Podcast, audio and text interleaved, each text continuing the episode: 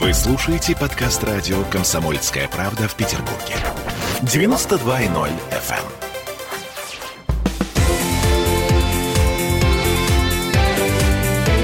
Картина недели. Это мы вернулись в петербургскую студию радио «Комсомольская правда». Я Дмитрий Делинский. Я Ольга Маркина. Ректор гуманитарного университета профсоюзов Александр Записовский. Вместе с нами на троих подводим некоторые информационные итоги недели. В этой четверти часа у нас скандал-скандал. Э, профессор Северо-Западного института РАНХИКС, это Российская Академия Народного Хозяйства и Госстроительства, то есть авторитетный вуз, большой.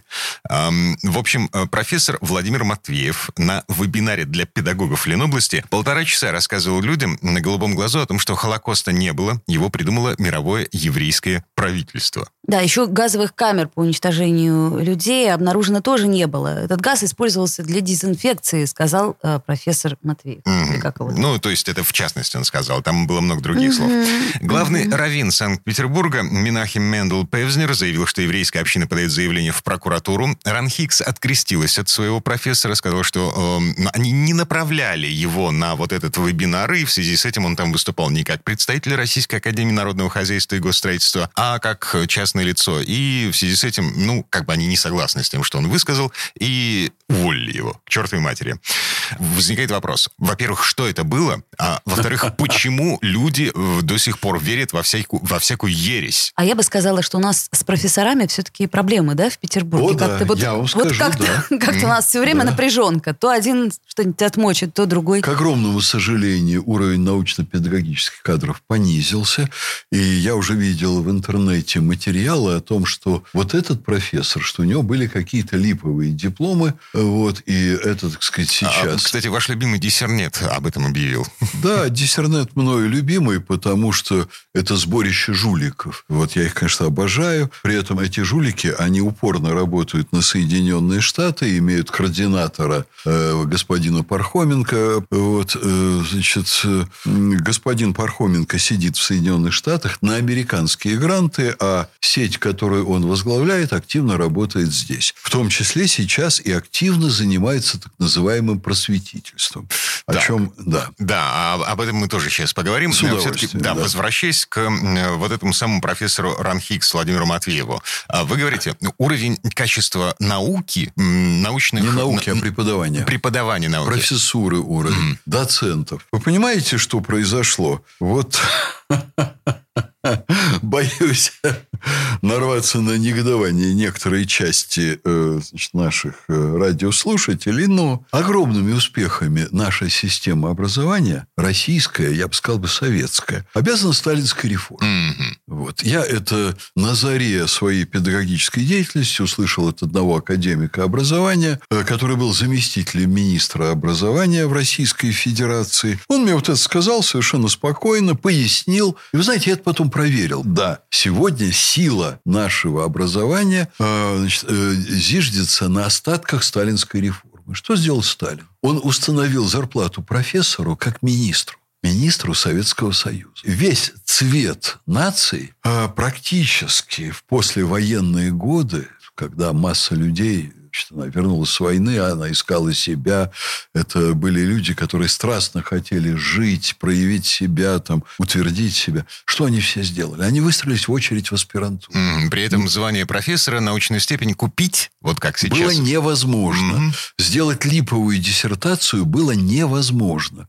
И доктор наук, это был крупный ученый, который имел свою научную школу, массу учеников, а не просто диссертацию тяп-ляп, которую там состряпал. Визитки, да, добавляет Д наук. Угу. Да. Верно, верно. Вот, значит, да, действительно. Уже в советское время была определенная деградация, потому что общество стало менее строгим вот к этим проявлениям, и какие-то элементы коррозии были. Но Сталин отстроил систему так, что цвет нации занимался наукой. С тех пор государство безобразно относилось, вот особенно вот последние 30 лет. Владимир Путин вот за период его руководства увеличил финансирование системы образования, по моим подсчетам, в 10 раз, по подсчетам министра Ливанова, вот на тот момент, когда он был министром, в 20 раз. И все эти деньги ушли черт знает куда. И образование не пошло вперед, хотя реально руководство страны, первые лица страны от относятся к этому делу очень серьезно, и от себя они делают то, что возможно. Все. И даже иногда кажется, что больше делают. И в чем здесь беда? Беда в том, что в стране утрачена система подготовки кадров для публичных выступлений. В стране как было? Работало общество знания. Общество знания имело несколько уровней. Был самый низовой уровень, был уровень повыше, повыше, повыше. Вот. И был самый высокий уровень общества знания людей, люди, которые, например, из Ленинграда, они могли быть приглашены там в национальные республики, где они выступали от имени Ленинграда, от имени ленинградской науки. Но они, извините, были 50 раз на низовом уровне выслушаны и опробированы. Вот я помню, я занимался там молодежной музыкой, рок-музыкой и был обозревателем приличного российского журнала. Он тогда назывался «Культурно-просветительная работа». Писал там статьи про молодежную культуру, музыку. Я начал выступать от общества знания на низовом уровне. Меня прослушивали, мне задавали разные вопросы. Меня критиковали. Я очень внимательно все это слушал. Затем я подрос там до уровня повыше. А затем оказалось, что умер Владимир Высоцкий. И в стране появилось огромное количество шарлатанов, которые начали нелегально читать лекции лекции про Владимира Высоцкого. И происходило это так. Человек приходил в огромную аудиторию, там э, продавалось там 300-500 билетов. Значит, и человек э, начинал лекцию с того, что я был другом Владимира Высоцкого, потом говорил про него минут 20 какую-то ахинею, а потом говорил, а теперь я вам продам его фотографии. Но при этом нес что-то такое против интересов государства, какую-то дикость, что его власть убила. Борец с системой. Он не был никаким борцом с системой. И тогда, как я уже потом выяснил, определенные службы, которые очень мучились с этой проблемой, они сказали, а нельзя ли найти нормального парня в городе, который нормально бы про это рассказывал. И мне звонят и говорят, вот, значит, Александр Сергеевич из Дворца молодежи Петербургского, где зал на полторы тысячи человек.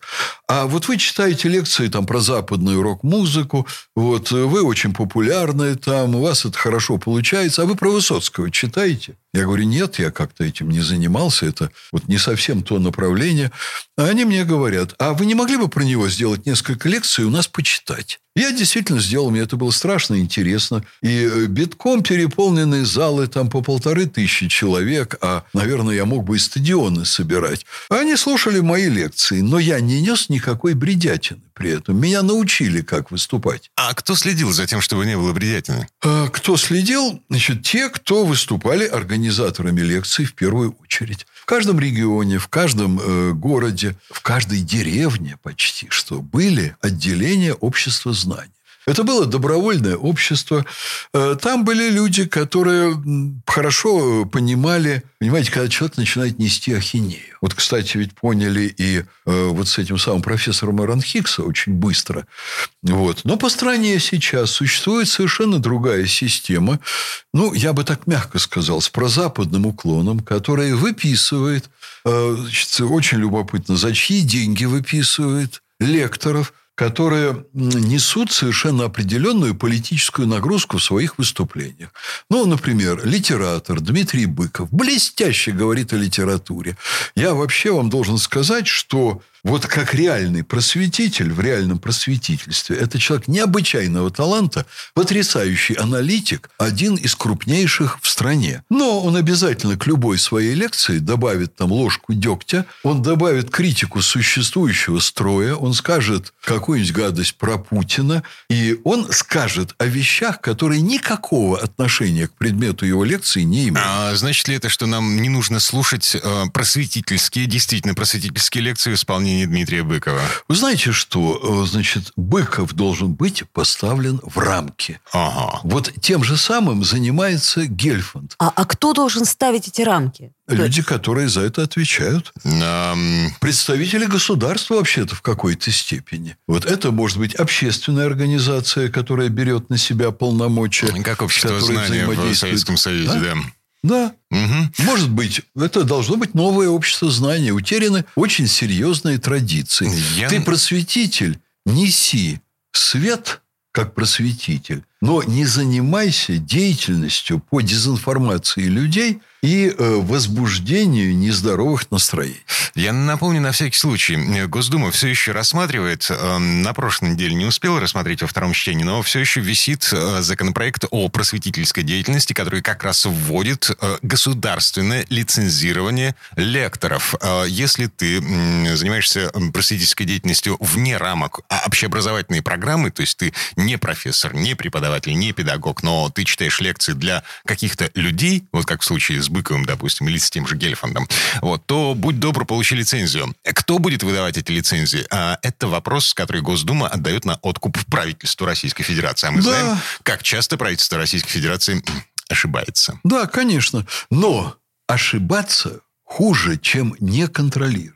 Чем ничего не делать. Я Точно. понимаю. В данном случае намного хуже, потому что псевдопросветители, работающие в интересах зарубежных, уже, по сути дела, оседлали Российскую Академию Наук. Вот я посмотрел э, список вот этой комиссии по просветительству Российской Академии Наук. Меня оторопь берет. Там этот же Гельфанд, э, который ведет откровенно подрывную работу. Там есть главный редактор газеты «Троицкий вариант». А газета «Троицкий вариант» на сегодня финансируется господином Зиминым, который пребывает за рубежом, якобы на деньги от зарубежного бизнеса Зимина. Я могу понять, в общем, от кого- что это за бизнес. Вот. И там вообще так торчат от деятельности Академии наук сегодня уши вот этих самых навальнят, что тошно становится, и запах очень тяжелый.